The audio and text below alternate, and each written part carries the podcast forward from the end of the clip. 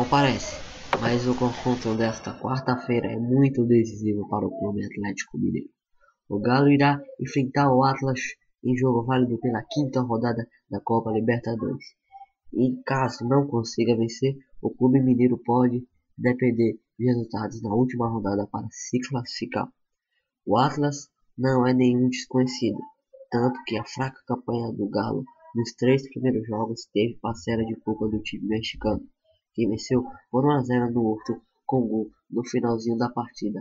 E, além disso, o Atlas já eliminou o Galo da Libertadores em 2012.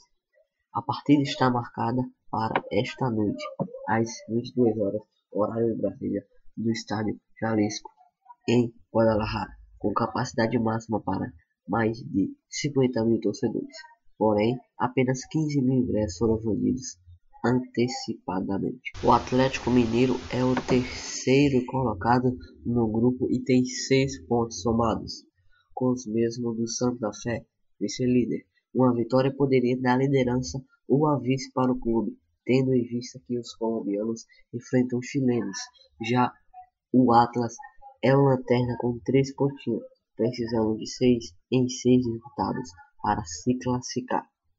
No time mexicano, o técnico Thomas Boys não poderá contar com o meia chileno Rodrigo Vilar, que está com o Bahia.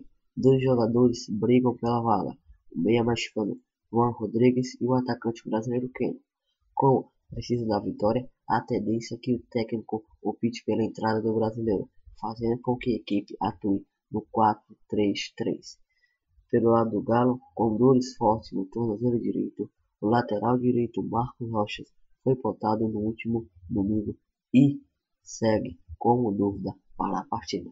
Caso não possa atuar, Patrick será o escolhido para iniciar o jogo.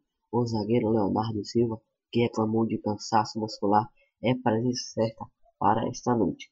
Com a volta de Lucas Prato, o jovem Carlos voltará ao banco de reservas. Nielson Santos para a rádio, o melhor do futebol.